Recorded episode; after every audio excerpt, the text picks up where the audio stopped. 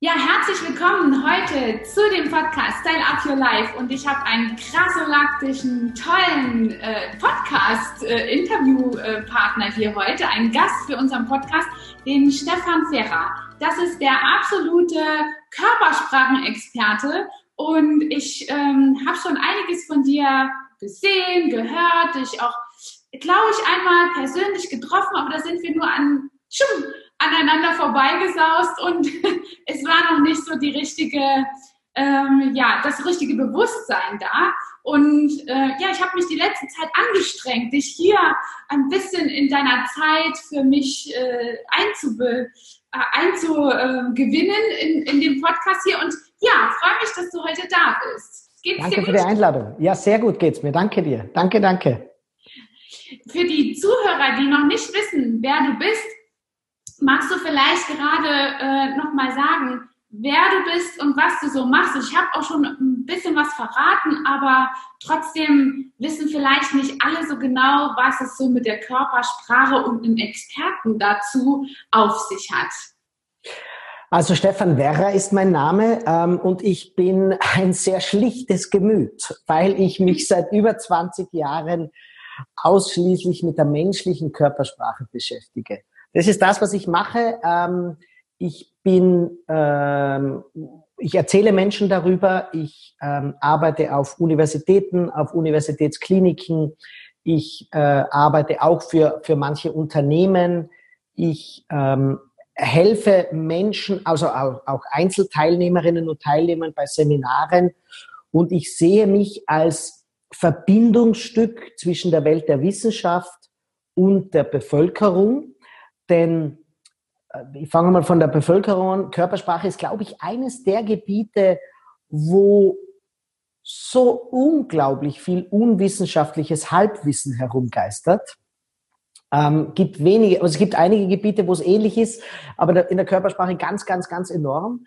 Und dann gibt es auf der anderen Seite die Wissenschaft, die oft ein wenig alltagsfremd ist, ein wenig abstrakt ist, und ich sehe mich als Bindeglied. Ich bin absolut der Wissenschaft verhaftet. Also was nicht wissenschaftlich belegt ist, wird nicht, von mir wird nicht erzählt, darüber wird nicht gesprochen. Im Gegenteil, ähm, wenn es unwissenschaftlich ist, kläre ich die Leute sogar auf. Ich habe einen Teil meines zweiten Buches dafür sogar verwendet, Mythen aufzuklären. Und die Wissenschaft zu verstehen und gleichzeitig es mit so viel Humor und so viel Schmäh, wie wir Österreicher sagen, rüberzubringen und so viel praxisrelevant, dass die Zuschauerin, der Zuschauer sofort erkennt, ah ja, genau, das kann ich jetzt bei meinen Kindern, bei meinen Partnern, bei meiner Partnerin im Business sofort umsetzen. Das sehe ich als meine Aufgabe. Das ist ja spektakulär, finde ich richtig toll. Und bis jetzt habe ich noch nicht gewusst, dass es direkt auch eine Wissenschaft über Körpersprache gibt. Und du hast es eben schon angesprochen, es gibt so viele Binsenweisheiten und so ein Halbwissen. Und ähm, kannst du mal kurz erklären, was das mit dieser Wissenschaft auf, auf sich hat? Denn ich habe mal über dich gelesen und recherchiert, dass du ähm, ja schon von Kindesbeinen dich sogar mit der Körpersprache äh, beschäftigst. Wie ist es dazu gekommen? Die Geschichte mit deinem Papa vielleicht, die gefällt mir. Ja, genau. Du kennst es. Ja, mein Papa ist Bildhauer. Ich kann es ja nur rückblickend erklären, weil, seien wir mal ehrlich, Körpersprache ist ja kein Beruf, ja. Also ja. wenn jetzt dein Sohn, deine Tochter herkommt und sagt, ich werde, ich beschäftige mich mit Körpersprache, dann sagst du, ja, schönes Hobby und was wirst du beruflich machen? Also ich habe das auch nicht als Beruf gewählt. Mein Papa ist Bildhauer und weißt du, wenn du, wenn der Papa aus, aus einem Stück Holz einen Akt geformt hat, dann war das für uns immer äh, eine Diskussion am Küchentisch. Ich weiß noch, Mama und meine zwei Schwestern, ob die Figur die Hand so hält oder so hält. Das ist so ein kleiner Unterschied, die Bewegung. Die kannst du mit Worten gar nicht beschreiben, weil beides ist irgendwie halb vor dem Gesicht. Aber es macht in der Wirkung schon einen Unterschied, ja, ob ich so oder so bin. Und äh, ich habe das sofort gemerkt, da ist eine ganz große Wirkung da. Und dann bin ich hergegangen und habe ähm, mich als einer Intuition mit dem Steuerorgan des Körpers mhm. beschäftigt. Und das ist das Gehirn. Und daher kommt schon mein sehr naturwissenschaftlicher Ansatz. Das habe ich also nicht gelernt, sondern das war mir logisch. Da habe ich noch nie in meinem Leben ein Körpersprachebuch gelesen. Das ist ganz wichtig. Ja. Ich habe überhaupt in meinem Leben fast noch kein einziges Körpersprachebuch gelesen, ganz wenige. Können wir noch darauf sprechen, zum Sprechen kommen vielleicht. Und ähm, ja, es war einfach großes Interesse. Und was wenn man sich mit etwas auskennt, dann erzählt man ja drüber. Mhm. Und Leute hören gern zu. Wenn man merkt, da ist jemand, der hat in einem bestimmten Gebiet mehr Wissen als andere, dann hört man gern zu. Und irgendwann hat mich einer dieser Zuhörer, ein Freund, der ein Seminarinstitut gehabt hat, gefragt, du magst du nicht über Körpersprache mal vor meinen Leuten sprechen? Mhm. Das war sie nur, das war eine Gruppe von 10, 12 Leuten. Und ich habe dort eine Stunde oder sowas über Körpersprache gesprochen. Und das ist so gut angekommen, dass ich wieder eingeladen worden bin und wieder eingeladen und wieder eingeladen. Und jetzt sind die Gruppen halt sehr groß geworden. 2018 waren es 100.000 Menschen, 2019 waren es auch 100.000 Menschen auf der ganzen Welt, von Singapur über die USA bis China bis äh, Frankreich, Schottland, keine Ahnung, wo überall meine Vortragsreisen mich hinbringen. Ähm, und 2020 wird es wohl ähnlich sein. Es geht bis Russland jetzt, äh, Kopenhagen, überall, weil Körpersprache ist erstens international und zweitens macht, äh, mache ich die Erfahrung, dass es wenige gibt, die tiefer tauchen als das Boulevardwissen ist. Es gibt schon welche, ähm, aber die allermeisten bleiben sehr an der Oberfläche hängen. Und diesen wissenschaftlichen Skeptizismus, also nicht Skepsis, mhm. sondern Skeptizismus, das heißt, Dinge zu hinterfragen, kann das wirklich so sein? Den mhm. habe ich ganz stark in mir drin. Mhm. Ich bringe es jetzt einmal ganz konkret. Ich glaube, eines der weit verbreitetsten Mythen oder Halbwissen ist, Arme verschränken würde Verschlossenheit bedeuten. Mhm. Und da habe ich mich immer schon gefragt, das kann doch nicht sein.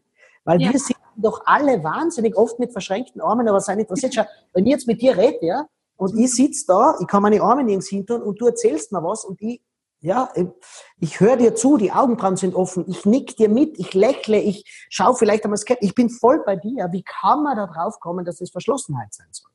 Ja. Und ähm, über solche Dinge denke ich halt noch, das ist Skeptizismus, Dinge zu hinterfragen, könnte man sie auch aus anderem Grund verschränken. Und ähm, das ist natürlich so, und deswegen gebe ich den Zuhörerinnen und Zuhörern deines Podcasts gleich eine Regel mit, Körpersprache ist kein Vokabelheft. Eine einzelne Gestik oder Mimik hat niemals eine Bedeutung. Mhm. Das ist ganz wichtig. Egal was du machst, nicht mal die Faust. Weil ich kann jetzt die Faust, ich kann die Faust so machen oder ich kann die Faust so machen, ja. Einmal ist eine Siegergeste und einmal ist eine Aggressionsgeste, aber die Faust war immer das Gleiche. Äh, ich bin jetzt kürzlich gefragt worden, ich fahre mir immer übers Kinn, was bedeutet das? Ja, also ich sag, eine Frau war das, immer wenn ich spreche, fahre ich mir übers Kinn. Dann habe ich gesagt, ich kann dazu gar nichts sagen, weil die Bewegung allein ist zu wenig, weil sie könnte machen oder sie könnte machen. Verständlich? Ja. Und, genau, und deswegen muss man den, und das ist genau das, was ich mache, ja, dieses, dieses wissenschaftliche Denken sofort in den Alltag rüberzubringen, dass man selber denkt, ah ja, das stimmt, das ist logisch, wie soll er darauf was sagen können, und die Leute schätzen dich auch nicht nach dem allein ein. Sie schätzen sich nach, nach dem oder nach dem ein. Also wenn jemand mich fragt, wie wirklich denn kompetent oder wie wirklich freundlich, ist es niemals ein Signal, sondern mhm. es ist immer viele Signale zusammen. Mhm. Wahnsinn, so spannend, Mensch.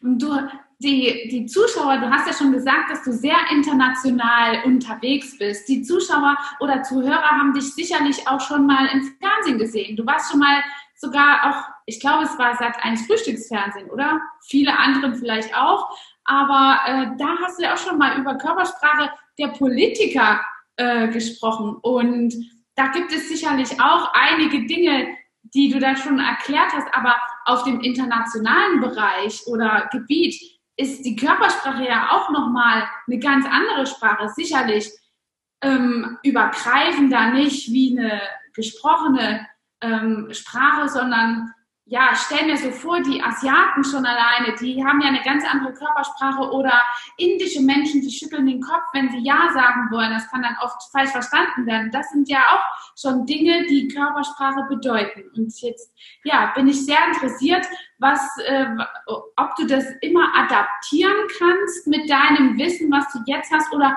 musst du das wirklich für die Länder selbst untersuchen? Ähm, also das war jetzt eine lange Antwort. Äh, Sat1 Frühstücksfernsehen war ich vor vielen Jahren. Jetzt äh, mache ich private sehr, sehr wenig. Das meiste ist öffentlich-rechtlich.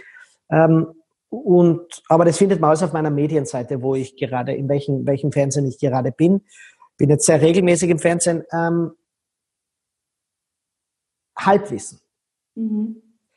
Du unterliegst auch einem Halbwissen. Mhm. Die Menschen in China werden ganz anders. Die Menschen in Indien werden ganz anders. Also es wäre so, irgendwie, irgendwie glauben viele Menschen, die da drüben oder die da unten oder seid alle anders wie wir. Dabei muss man mal wissen, wir kommen alle vom Gleichen. Das heißt, der Mensch kommt vom gleichen genetischen Material und wir sind uns alle noch unglaublich ähnlich. Mhm. Das heißt, wissenschaftliches Faktum ist, der Großteil der menschlichen Körpersprache ist universell, gilt überall.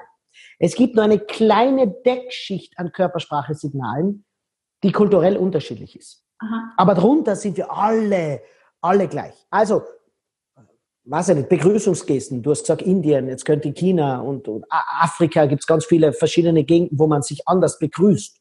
Ja. Aber ob die Begrüßung freundlich oder unsympathisch gemeint ist, das versteht jeder. Und das ist damit gemeint. Genau. Das heißt, wir verstehen uns alle. Sonst würde es ja keine Weltstars geben. Sonst würde es keine Politiker geben, die wir alle verstehen. Der japanische Staatschef Shinzo Abe, wir verstehen ihn alle. Nicht verbal. Und vielleicht begrüßt er auch ein wenig anders, wie wir beim Oktoberfest in München machen. Das mag schon sein. Ja. Aber ob er es freundlich meint, distanziert meint, ein wenig pikiert meint oder total sympathisch meint, das verstehen alle.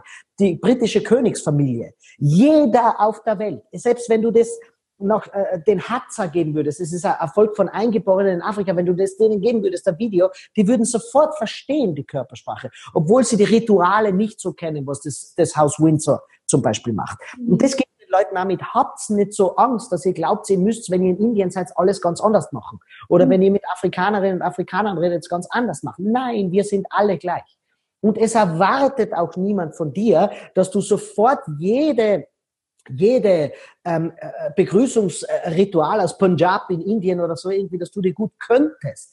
Wir erwarten doch auch nicht, wenn jemand aus Südamerika zu uns kommt, dass er jede bayerische oder norddeutsche Tradition sofort kann. Wir ja. sind doch interessiert, wie macht ihr das dort? Aber wir wollen eines, wir wollen, dass er sympathisch ist. Und er will von uns auch, dass wir sympathisch sind. Dass wir als Deutsche, als Österreicher, als Schweizer, dass wir den sympathisch begrüßen und nicht, dass wir es besser können als er selber. Das heißt, das da oben, die Deckschicht da oben, mit der unterscheiden wir uns aus zwei Gründen, vielleicht können wir darauf zu reden kommen, mit der unterscheiden wir uns. Aber das drinnen, das ganze Gefühl, die Sympathie, die Freundlichkeit, die Stabilität, die Sicherheit, auch die Aggression, die ist überall gleich. Okay. Das ist eine äh, ne, ne gute Erkenntnis. Also ähm, das erklärt vielleicht auch, warum du dann wiederum viele Sachen, die du erklärst bei Social Media zum Beispiel oder auf deinen Kanälen, auch in äh, also bilingual erzählst und ja. das einfach in Englisch nochmal erklärst, weil die Thematik oder die Körpersprache einfach so universell, universell ist. Das ist eine, eine tolle Sache. Weißt du, da kann ich da was sagen. Das ist interessant, weil du das jetzt sagst. Das ist interessant. Also, da gibt es Leute, die beschäftigen mich ganz wenig mit Social Media ähm, aber da gibt es Leute, die kennen sich aus und, und die sagen mal, wenn man meine Statistik anschaut, dann ist natürlich der europäische Raum, deutschsprachige Raum der größte Raum von mir und danach geht's nach Amerika und in die arabische Welt. Mhm. Weil ich einfach über Dinge spreche, die überall Gültigkeit haben. Und schaut auf meinen YouTube, alle Social Media Kanäle, da poste ich täglich Relevantes. Und einmal pro Woche gibt's auch ein großes Analysevideo und das ist bilingual, also Englisch und Deutsch. Und das ist für jeden immer etwas dabei. Total. Also ich beobachte das und konsumiere es selber schon sehr mit großer Aufmerksamkeit. Finde es richtig toll. Danke. Freue ich mich, danke. An dieser Stelle. Was ich mich gefragt habe, gerade weil du in, äh, ins Gespräch gebracht hast, dass diese Sprache so universell, universell ist, diese Körpersprache, ähm, kann man diese Sprache auch trainieren? Sich eine andere Körpersprache quasi, die eine andere Wirkung hat, trainieren? Und da bringt es für mich ins Spiel, was ich erlerne von Kindesbeinen an, was ich übernehme, solche äh, sozialen äh, Strukturen, solche sozialen ja, Gestikulierungen. Meine Tochter ist in manchen Bewegungen genau mein Abbild und das macht mich immer, ist wie so ein Spiegel vor den Augen, sehr, bringt mich das zum Schmunzeln. Aber dann denke ich mir immer zum Beispiel, wenn ich jetzt auch für Gruppen über den ersten Eindruck rede, habe ich dann auch durch viele Strukturen gelernt, wie man die Hände hält, diese neutrale Zone und all diese ganzen Sachen. ja, kann man das trainieren und wie lange dauert sowas in sein Köpfchen reinzukriegen, dass das wirklich in einem ist und man es schlussendlich so automatisch macht, wie dieses Kind, was es sich abgeguckt hat? hat so, jetzt, jetzt werde ich was sagen. Was, was ich mache. Wenn ich mit Menschen arbeite und ich arbeite mit vielen Menschen, nur okay. an der Körpersprache, ja. dann ist die oberste Regel, gib ihnen die Natürlichkeit zurück. Ja. Weil wir kommen als Kinder auf die Welt und du hast eine Tochter und sie war klein. Wie alt ist die Tochter? Zehn. Zehn. Die, war, die beginnt jetzt schon, sich zu adaptieren. Aber wie sie klein war, war sie unglaublich natürlich. Wenn die zornig war, das hast du genau gesehen. Ja. Und wenn sie, wenn sie gerührt war und geweint hat, dann hat das sogar dich fast zum Weinen gebracht. Ja, wenn sie hungrig war, dann hast du es auch gesehen. Also, sie hat es so deutlich gezeigt, dass sie dir ständig emotionale Anknüpfungspunkte gegeben hat. Ja. Das heißt, jetzt ständig durch ihr deutliches Zeigen ihrer Emotionen hast du sofort immer mit ihr Verbindung gehabt. Jetzt wird sie aber älter, deine Tochter. Ja. Und jetzt glaubt sie, ich muss manche Dinge unterdrücken, weil sonst wäre nicht ernst genommen. Die kommt in die Pubertät und will einen Partner finden, Partnerin finden. Da muss man natürlich etwas zeigen. Mhm. Und jetzt, jetzt ist es so, je älter wir werden und du hast über Seminare, über deine Seminare gesprochen, wo du vor den Leuten stehst, du glaubst jetzt deine Hände irgendwo hingeben zu müssen, um, um vor den Leuten zu wirken. Und jetzt sage ich, das ist gar keine blöde Idee. Ich sage gar nichts da dagegen, ja. Aber das darf jetzt der zweite Step sein. Mhm. Der erste Step muss, muss der sein, ja, hey, wenn wir uns am Flur irgendwo treffen würden und du würdest plötzlich irgendwelche Hände in irgendeine Zone von dir geben, dann würde man denken, was ist jetzt mit ihr los? Wenn du in die Kneipe gehst mit deinen besten Freundinnen und erzählst ihnen von irgendeinem Erlebnis und du stellst sie dort so hin, die sagen zu dir, hast du was getrunken oder irgendwas eingeworfen? Du verstehst, was ich meine, ja? Absolut, ja. Wir glauben alle, kaum stehen wir vor Leuten, kaum habe ich ein Bewerbungsgespräch, kaum äh, habe ich ein Flirten, also wie sagt man, ein erstes Date, ja. glaube ich, dass ich irgendwas darstellen muss. Dabei sage ich dir eins, je natürlicher du bist, desto mehr bekommst du Anknüpfungs, äh, desto mehr lieferst du Anknüpfungspunkte. Mhm. Das heißt nicht, dass wir brüllen sollen wie ein Kind, dass wir weinen sollen wie ein Kind. Das meine ich überhaupt nicht. Aber ein klein wenig davon ist doch völlig erlaubt. Und wenn du ein Seminar startest, wenn du ein Bewerbungsgespräch startest, lern doch ich meine jetzt für alle Zuhörerinnen und Zuhörer, lernt doch wieder diese Natürlichkeit ein wenig zurückzubeginnen, äh, gewinnen. Ähm, du wirst ja manchmal peinlich sein. Ich doch auch. Aber die Peinlichkeit selber ist gar nicht das Schlimme, sondern die Angst vor der Peinlichkeit ist das Schlimme. Nämlich dieses, das darf nur niemand mitkriegen, dass ich mich jetzt gerade blamiert habe. Doch, es hat schon lange jeder mitkriegt, dass du peinlich warst. Der Thomas Gottschalk, der Thomas Gottschalk, weißt du, der Thomas Gottschalk der hat es nie drauf an, die Schöneberger auch nicht, die haben es nie darauf angelegt, perfekt rüberzukommen. Mhm. Sondern irgendwie haben wir alles Gefühl, die kann man anfassen, die Leute. Und die haben eine unglaubliche Breitenwirkung. Das heißt nicht, dass jeder sie mag. Aber wenn man den Schnitt anschaut, im Großteil der Bevölkerung kommen sie gut an. Und das gebe ich den Leuten mit. Und erst wenn sie diese Lockerheit haben, dann gebe ich ihnen ein, zwei Mittel mit. Aber jetzt zu glauben, ich bin total steif und ich habe total Angst vor Leuten zu reden und jetzt muss ich nur mal die Hände in den Bereich reinbringen, dann habe ich mich nur mehr steif gemacht. Und wenn ich Seminare gebe, dann fängt es immer damit an, die Leute bekommen es gar nicht mit, wie in wenigen Stunden wir eine entspannte Stimmung haben, dass niemand, das, das ist ja nicht programmatisch, ich stelle mir nicht hin und sage, so, jetzt entspannt euch alle, sondern durch viele Witze, durch viele Kleinigkeiten, die ich mache, durch viele, äh, was eine kleine, kleine Inputs, die ich gebe, lockert sich das alles so auf und erst danach gebe ich den Leuten was mit. Ich gebe da ein Bild. Stell dir vor, du würdest nicht das Seminar halten, sondern du würdest mit deinen Freundinnen in der Kneipe reden. So eine Körpersprache brauchst. Und Leute, die live bei mir dabei sind, ähm, egal wie groß die Bühne ist, egal wie, e-, egal wo ich rede, man hat immer das Gefühl, ja, ich könnte mir vorstellen, dass der in der Kneipe auch so redet. Die Leute sagen immer zu mir, man sieht, wie du wirklich bist. Und mhm. das ist, weil ich einfach nichts vorspiele. Mhm. Ich mache mich nicht größer, das hätte bei mir eh keinen Sinn. Ich mache mich nicht schöner, ich mache mich nicht aufrechter. Ich, mach nicht, ich bin so, wie ich im Alltag einfach bin. Und das gebe ich den Leuten einfach mit. Damit hast du den größten Impact mhm. und die größte Authentizität, weil du hast ein bestimmtes Temperament und du siehst eh, ich bewege mich viel, ja? ja. Und ich unterdrücke das gar nicht, weil das bin ich so. Ja. Und jetzt könnte mir jemand sagen, na ja, aber du solltest die weniger bewegen. Dann könnte ich natürlich meine Vorträge so halten. Aber du weißt ganz genau, dann schalten die meisten Leute schon weg. Und jeder Mensch, es gibt Menschen, die bewegen sich mehr und es gibt Menschen, die bewegen sich weniger. Mhm. Und jeder soll seins finden, wiederfinden. Mhm. Nicht der, der sich wenig bewegt, soll ständig das schlechte Gewissen haben, ah, ich muss jetzt eine Show dort abziehen. Na, musst nicht. Du ja. musst innerhalb deines Bereiches alles nützen. Nicht noch kleiner werden. Und die, die, kennst du diese Ulknudeln, die immer lustig sein und immer ja. einen Spaß haben und so, was die, ah, die sollen so bleiben. Und die sollen bitte nicht ein Leben lang hören, sei endlich ruhiger, beweg dich nicht mehr.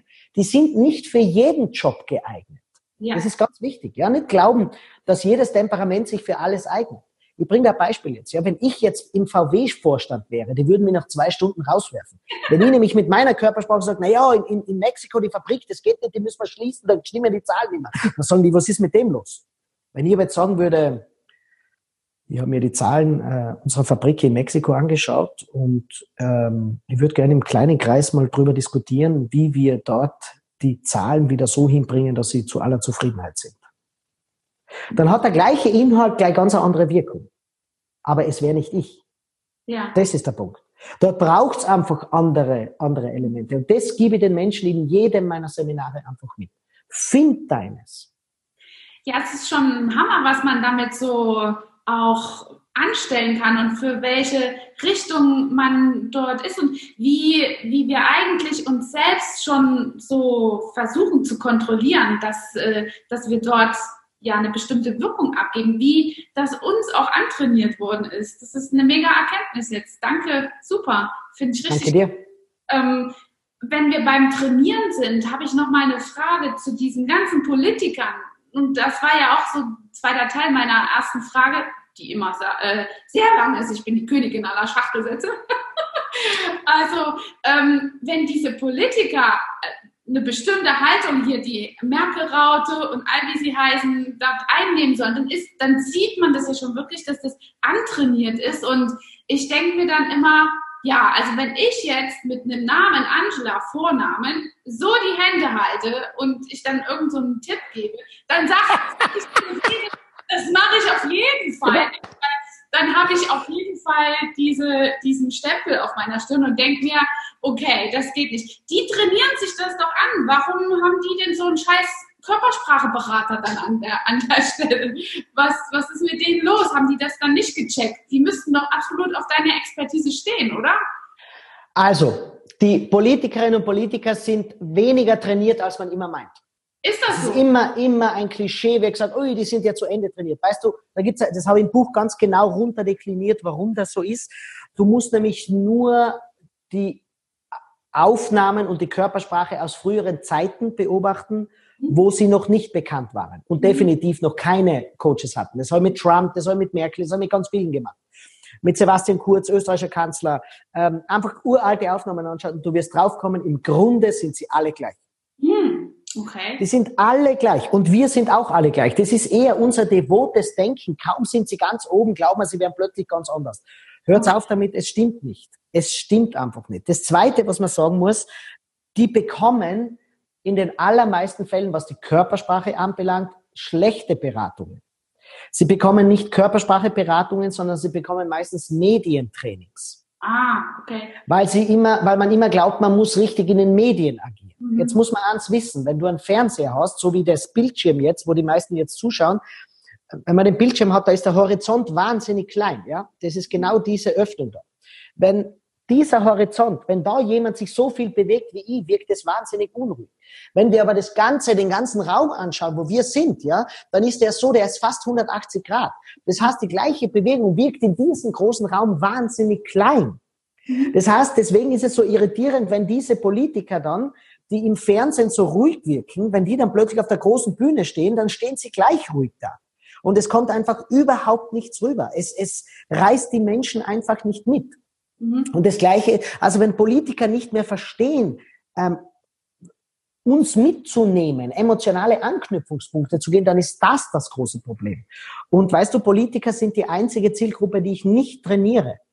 Weil, ja, das ist ganz wichtig. Ich, ich äh, mache sehr viel Analysen, immer im Auftrag von Medien, beobachte ich während Wahlkämpfen die äh, Politikerinnen und Politiker, du hast in den Medien auch schon einiges mitbekommen, hast gesagt.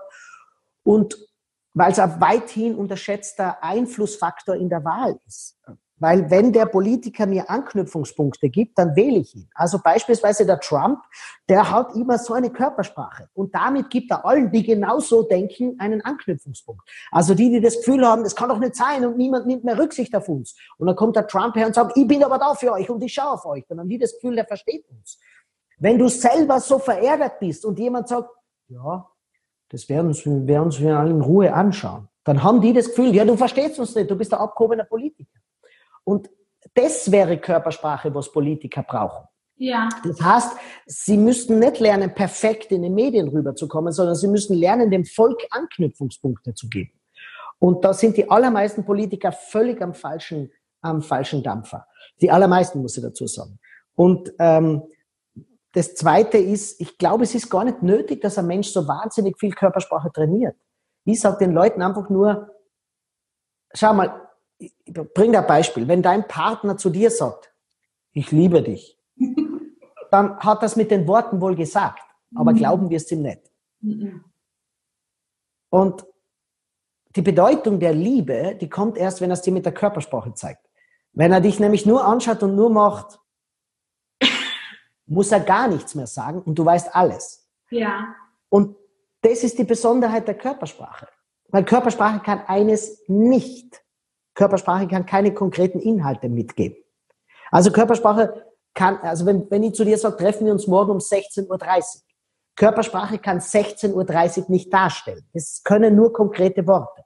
Mhm. Aber ob du dich auf 16.30 Uhr freust oder nicht, das zeigt nur die Körpersprache. Und weil ich kann nämlich immer sagen, ja, ich freue mich, dich um 16.30 Uhr zu treffen. Dann haben die Worte das Richtige gesagt, aber die Körpersprache hat ganz was anderes gesagt. Mhm. Und das Gleiche gilt, wenn du im Berufsleben kompetent sein willst. Kannst du hundertmal sagen, ich kenne mich in dem Gebiet aus. Oder bitte stellen Sie mich ein, ich bin ein toller Teamplayer. Dann habe ich es inhaltlich richtig gesagt, aber die Körpersprache hat es nicht signalisiert. Mhm. Und zu dem Thema, was Politiker machen und was wir machen können, ich gebe den Leuten immer nur eins mit. Beschäftige die einmal im Jahr mit der wichtigsten Form deiner Kommunikation. Nämlich nicht, was du sagst. Das tust du das ganze Jahr, was du sagst. Du überlegst dir, was sage ich auf die PowerPoint-Folien, wie formuliere ich den Satz, mit welchem Satz steige ich ein und wie das ist Storytelling, jeder redet von Storytelling und so weiter. Also das ist ganz toll, Storytelling, kann ich gleich dazu sagen. Aber wenn du nicht weißt, wie du eine Story mit deiner Körpersprache signalisierst, dass die Leute das Gefühl haben, ich höre dir gerne zu, ist die beste Story ähm, uninteressant. Und deswegen sage ich, wir beschäftigen uns so viel mit den Inhalten, weil es relativ leicht ist, sich mit Inhalten zu beschäftigen. Und lassen die Körpersprache immer außen vor. Und deswegen sage ich, du was, einmal im Jahr, das macht schon den großen Unterschied. Wenn du einmal im Jahr dir einfach nur bewusst bist, was ich tue, was ich mache, dann hast viel, äh, viel getan. Ich bin kein Freund davon, dass man glaubt, man muss jetzt da extrem viel trainieren und alles genau richtig machen. Nein, nein, nein. Einmal im Jahr, schau einmal genau drauf total interessant. Da fällt mir ein, äh, ein Happening ein. Letztes Jahr war ich in New York äh, bei Lee Strasberg und da mussten wir eine Übung machen in der Schauspielschule, äh, nur durch Körpersprache. Zum Beispiel, also wir hatten so Headlines, Fremdgehen oder du bist äh, sauer auf jemanden, du bist sehr verliebt auf jemanden, du willst jemanden verführen. Also wir hatten so Headlines und dann mussten wir das nur durch Körpersprache darstellen. Das war wirklich ein mega Learning, richtig gut. Ja. Super. Ja. Und, und das muss man sagen. Also das, äh, ich bin total happy, ja. Das wäre wichtig, dass wir das mit Körpersprache darstellen können. Aber nicht übertrieben jetzt, ja. Weil du gehst ja nicht so in die Firma ein, sondern wenn du gute Zahlen gemacht hast, dann muss man das an deinem Strahlen sehen. Ja. Und das ist Gleiches, wenn du die bewerben gehst und du hast dieses Strahlen nicht drauf, dann ja. wirst du einfach wahnsinnig schwer tun. Das stimmt. Findest du, dass man eigentlich durch sein Äußeres, was ja mein Thema ist, seine Körpersprache auch natürlicher verändert? Ich habe mal so ein Experiment gemacht mit einer Dame, die trägt bei uns die Zeitung aus, wirklich sehr lumpert, herumläuft und die läuft immer so krumm. Und am Ende habe ich sie hergerichtet. Wir hatten dann, haben auch ein Video darüber äh, gemacht und dann lief sie so gerade und sie sagte zu mir, Jetzt laufe ich aber wie ein Model. Das war sehr, sehr sweet. Ähm, und schon hatte sie ihre alten Klamotten wieder an, fiel sie schon wieder so zusammen. Das war für mich ein mega Learning, was so das Äußere wirklich für jemanden auch in der, ähm, ähm, ja, Körpersprache ausmacht. Ne? Ähm, also es stimmt definitiv so, das kennt jeder, wenn man sich einen Anzug, ein Kostüm anzieht, läuft man anders. Als wenn man sich Baggy Pants mit Sneaker und viel zu weiten Shirt und so weiter an. Man läuft anders, man bewegt sich anders, man fühlt sich damit auch anders. Ja, also wer das gern anzieht, das macht ja nicht jeder gerne, einen Anzug, ein Kostüm anzieht, man kommt ganz anders in den Alltag rein. Ähm, ja, Kleidung macht was mit uns.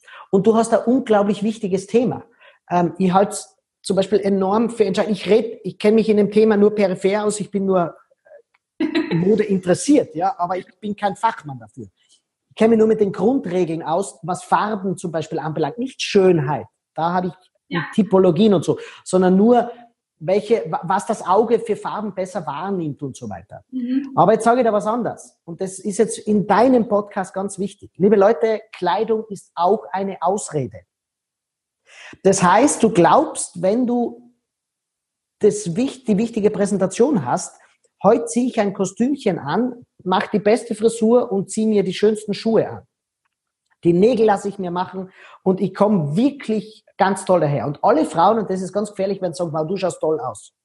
Dabei ja. entscheidet sich, das ist nämlich oft ganz gefährlich, ja, dass Frauen sich Kompliment, zu schnell Komplimente machen. Also nicht Komplimente machen, das ist wahnsinnig wichtig, ja, das hat einen evolutionären Hintergrund, warum das Frauen mehr machen als Männer. Aber es überdeckt, dass man wissen muss, wie man Kleidung trägt. Mhm. Das heißt, wenn du die Michelle Obama hast, ja, ich meine, die meisten werden jetzt mit mir einer Meinung sein, die kann sogar einen schlapprigen Jogginganzug anhaben und sie hat trotzdem eine unglaubliche Eleganz, diese Frau. Mhm. Also wenn der Lagerfeld gesagt hat, wer, wie, wer Jogginghosen trägt, hat die Kontrolle über sein Leben verloren, dem habe ich noch nie zugestimmt. Erstens hat er am Ende seines Lebens selber Jogginghosen äh, designt, ja, aber, aber es geht darauf an, wie man die Jogginghose trägt. Und ich bin sehr viel in Italien, ja, und da gibt es ein Wort, das heißt fare bella figura. Das heißt, gute Figur machen.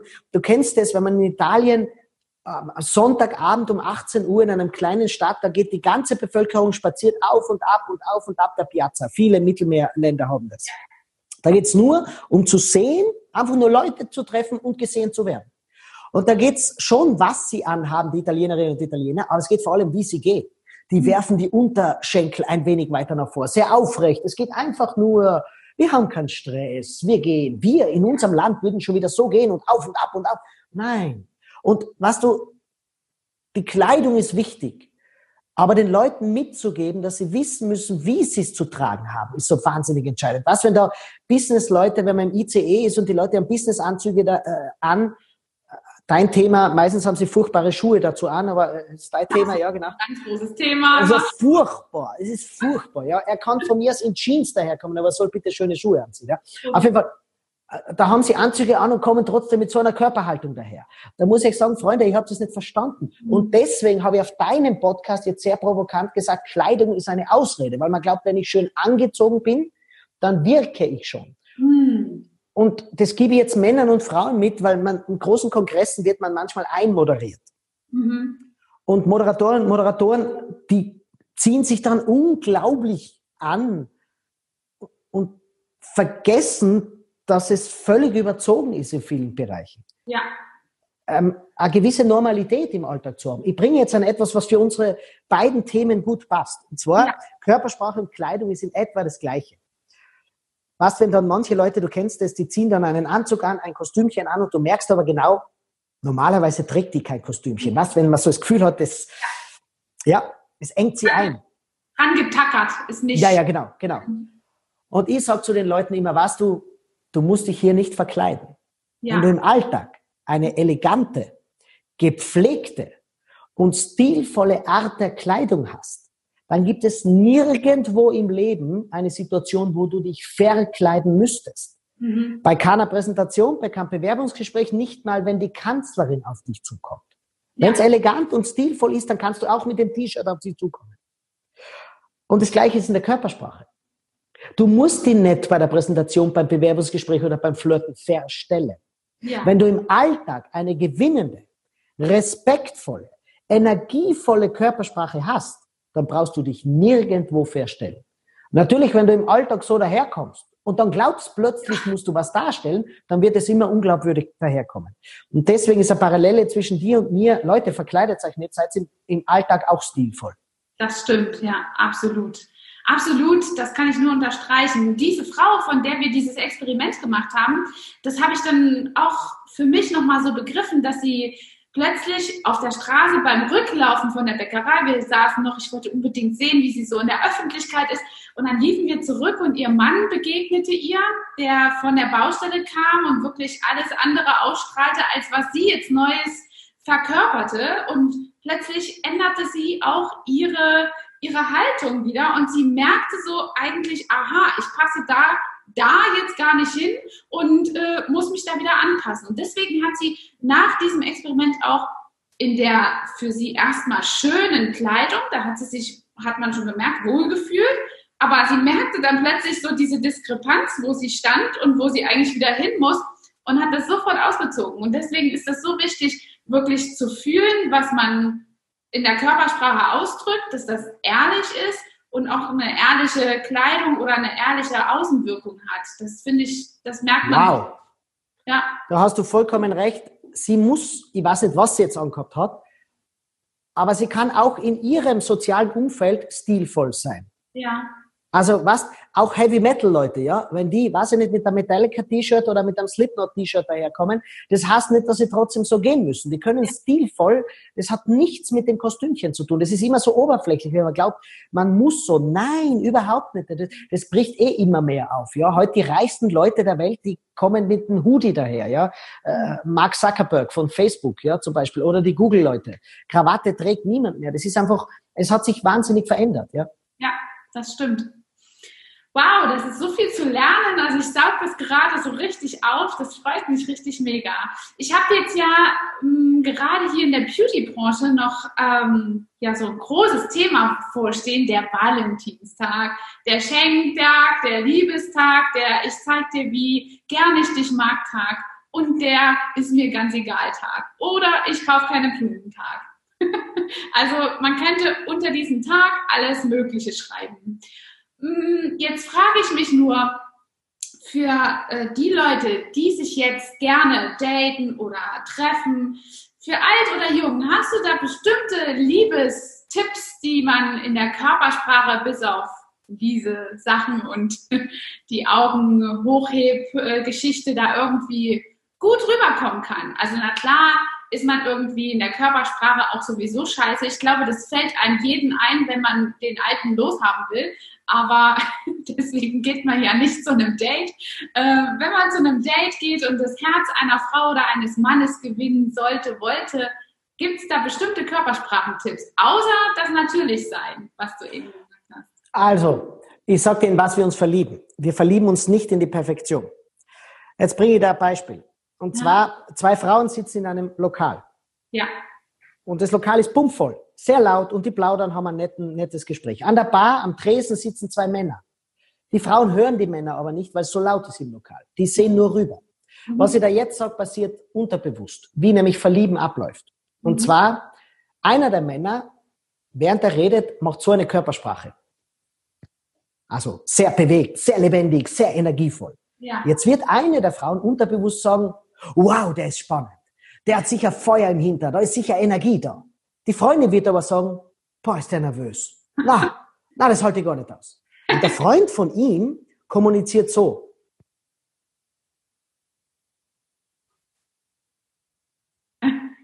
Jetzt wird sie sagen, wow, der ist toll. Mhm. Das ist die Stabilität, das ist die Schulter, die ich gesucht habe zum Anlehnen. Und die andere Freundin wird wieder sagen, boah, ist der langweilig. Und in das verlieben wir uns. Wir verlieben uns in ein Versprechen. Das heißt, diese Lebendigkeit, die der andere hat, stell dir vor, die, die zwei Pärchen würden sich zufällig treffen. Was glaubst du, wer mit wem schneller ins Gespräch kommt? Ja, das Und das gebe ich dafür Statement. Es ist nicht die perfekte Darstellung, sondern es ist, sei so, wie du bist. Versuch dich nicht zurückzunehmen, versuch nicht irgendwas falsch zu machen, sondern ja, wenn du so bist, dann bist du so. Ja. Ähm, weil der andere sieht in dir etwas, was vielleicht nicht mal reell ist. Wir wissen gar nicht, ob der wirklich so energievoll ist ja. und der andere wirklich so ruhig ist. Es könnte sein, dass der Ruhige ein Höhenbergsteiger ist und in jedem Wochenende Aktivität macht, während der andere eigentlich nichts tut, außer Netflix schauen. Ja? Das wissen wir nicht, aber es ist ein Versprechen und wir verlieben uns in das Versprechen. Und das Gleiche, und Liebe wird aus dem übrigens erst, wenn aus dem Versprechen tatsächlich Realität wird. Also wenn das Versprechen sozusagen im Alltag auch wirklich eingelöst wird. Das ist die Diskrepanz zwischen Verlieben und Liebe. Deswegen bricht's oft auseinander. Verlieben ist nur gut, aber die Liebe eben dann nicht mehr. Und ähm, das heißt, das ist auch die Erklärung. Die Körpersprache, die du an den Tag legst, wir kommen wieder zum Anfang unseres Interviews, ist, du musst einfach Vielfalt zeigen. Mhm. Du musst einfach sagen, dass du nicht, wie ich bei deiner Tochter erklärt habe, nicht, dass du dich so weit reduziert hast, dass du irgendwie gar nichts mehr versprichst. Sondern dass du immer noch, dass du sagen kannst, wenn der Kellner was nicht bringt, dass du Ärger zeigst. Ja, ja sicher wird es jetzt die eine Frau geben, die dann sagt, was so einen krantigen, verärgerten Menschen will ich nicht haben. Ja, passt, aber es wäre dann sowieso rausgekommen. Verständlich? Wenn du jetzt an die zurückhaltst und denkst, na, das ist erstes Date, mache ich nicht. Also nur, um ein konkretes Beispiel zu bringen. Und dann gebe ich noch einen Tipp für Frauen. Und zwar, weil es geht ja um Beauty und so weiter. Hey Frauen, macht's keinen Fehler. Und zwar der Fehler ist, takelt euch nicht zu stark auf. Mhm. Weißt du warum? Mhm. Man glaubt dann immer, jetzt muss ich zum Friseur gehen, jetzt muss ich mal die Haut besonders reinmachen und gibt Make-up drüber und dann das da und alles muss gezupft sein und, und alles perfekt und so weiter. Kannst du mal einen Mann fragen, wie viel er von dem überhaupt wahrnehmen würde. Weißt du, wer das nur wahrnimmt? Andere Frauen. Natürlich jetzt, wenn du Frauen datest als Frau, ist es okay. Aber wahrscheinlich nicht einmal da ist es wahnsinnig, wahnsinnig erfolgreich. Das ist der Fokus völlig aus falscher gerichtet. Die Frauen, ich gebe euch eine Metapher. Männer stehen oft auf dicke Autos. Männer stehen oft auf große Uhren. Fragst du mal die durchschnittliche Frau, was sie von Autos versteht. Dann wirst du sofort draufkommen, dass dieses Gehabe um Autos nicht auf die Frauen abzielt, sondern es zielt auf das eigene Geschlecht ab. Mhm. Und das Gleiche ist eben mit der Kosmetik. Je perfekter du nämlich glaubst, auftreten zu müssen beim ersten Date, desto mehr Barriere baust du zum anderen hin. Mhm. Wer nämlich lange mit seinem Partner, stell dir vor, du bist lang mit deinem Partner zusammen und getraust dich immer noch nicht in der Früh aufzuwachen und einfach nur zu sein, wie du bist, sondern denkst, oh, ich muss zuerst ins Bad gehen, mich herrichten, das dann kann ich meinen Mann in der Früh begrüßen. Also wenn das die Vorstellung von einer Ehe ist, dann hast du die Ehe nicht verstanden. Das, das heißt, auch. Mhm. Bitte? Das ist für beide Seiten sehr anstrengend. Mhm. Genau, für beide Seiten und solche Ehen zerbrechen oft, weil sie in der Oberflächlichkeit bleiben. Das heißt, schon von der ersten Moment an, sei gepflegt. Zeig deine beste Seite aber mach nicht mehr aus dir, als du sonst im Alltag auch machen würdest. Es ist immer eine Barriere. Kennst du das, wenn jemand so elegant, also du hast ein Afterwork oder triffst jemanden beim Businessing und jemand kommt so wahnsinnig elegant daher und unglaublich pikiert, vielleicht, oder was denn, dann gibt's Fingerfood und so, und da gibt's eine Dame, einen Herrn, der das unglaublich gut und elegant essen kann. Für uns ist das immer peinlich, das Fingerfood, weil man nie weiß, wie man es essen soll, ja. Aber dieser unglaublich elegante Mensch, vielleicht bewundern wir ihn. Aber es ist immer eine Barriere. Wir kommen uns immer ein bisschen blöd vor. Das heißt, eine gewisse Normalität beim ersten Date zu zeigen, ist wahnsinnig wichtig. Ja, Darüber gibt es auch eine Studie, die habe ich in meinem Buch aufgegriffen beispielsweise, dass man eben ähm, ja mit Menschen, die underdressed sind, also nicht zurechtgemacht sind, ebenfalls nicht so gut zurechtkommt wie mit Menschen, die overdressed sind. Also man muss schon wirklich auf das Mittelmaß finden, was Richtig. zu einem passt. Ne? Richtig, also sehr richtig. spannend, wo sich da unsere Themen überall verknüpfen. Das finde ich richtig toll. Hat mir richtig, richtig Spaß gemacht. Unsere Zeit ist ähm, fast vorbei. Jetzt möchte ich noch gerne wissen, Stefan, wo wir dich als nächstes sehen. Ähm, wir werden auf jeden Fall alles vernetzen von dir hier unten, dass die Zuhörer und Zuschauer auf jeden Fall ähm, ja, gut in Kontakt kommen können mit dir und absolut den Track of Connection haben. Aber sag uns einfach nochmal, was die besten oder schönsten Etappen sind in der nächsten Zeit. Also ich bin jetzt sehr viel unterwegs. Ähm, ich bin jetzt bald in Essen, in Stuttgart. Stuttgart ist fast ausverkauft, ähm, Essen auch fast ausverkauft. Wien ist doppelter, sind jeweils Doppeltermine. Wo ich zwei Abende bin, sind alle ausverkauft. Ähm, ich habe in diesem Jahr 2020 einen Schwerpunkt auf Seminare gelegt. Mhm. Schaut einmal einen Tag vorbei. Ihr werdet am Ende nicht wissen, ob ihr mehr gelacht oder mehr gelernt habt. Die Tage vergehen wie im Flug. Du warst eh schon mal dabei. Ähm, es ist unterhaltsam. Du lernst unglaublich viel und du kommst mit so viel Lebensfreude aus diesem Tag raus. Schaut einfach mal vorbei. Ihr findet alle meine Termine auf www.stefanwerrer.com. Auf Social Media gebe ich ganz viel Tipps. Verlinkt euch gerne mit mir auf allen gängigen Kanälen. Da ist jeden Tag gibt's was Spannendes zur Körpersprache. Und jeden Sonntag, das ist vielleicht ganz wichtig, gebe ich einen Körpersprache-Tipp. Gibt es einen konkreten Tipp plus eine Aufgabe der Woche. Und äh, das könnt ihr euch auch über meine Homepage holen, einfach www.stefanwera.com und da bekommst du diesen Tipp zugeschickt. Einmal pro Woche. Sehr schön, super. Man kann also sagen, Stefan Werra ist die, ein, ein Antidepressiver für, für die Körpersprache. Ja, ich hoffe schon, dass ich den Leuten Lebensfreude mitgebe. Auf jeden Fall. Also das strahlt es auf jeden Fall auch aus. Ich darf mich Danke. bedanken an dieser Stelle für dieses tolle Interview und ich äh, glaube, dass uns das die Zuhörer aus den Ohren oder Händen reißen. Wow, danke, danke, danke, Angela. Danke für die Einladung. Okay. Und dein Lachen ist unglaublich gewinnend. Danke dir. Dein Lachen ist unglaublich gewinnend. danke dir. Ciao. Hat dir diese Folge gefallen und du möchtest vielleicht sogar mehr davon? Dann Abonniere den Podcast Style Up Your Life, damit du keine Folge mehr verpasst, um dein stylisches Leben noch stylischer zu machen.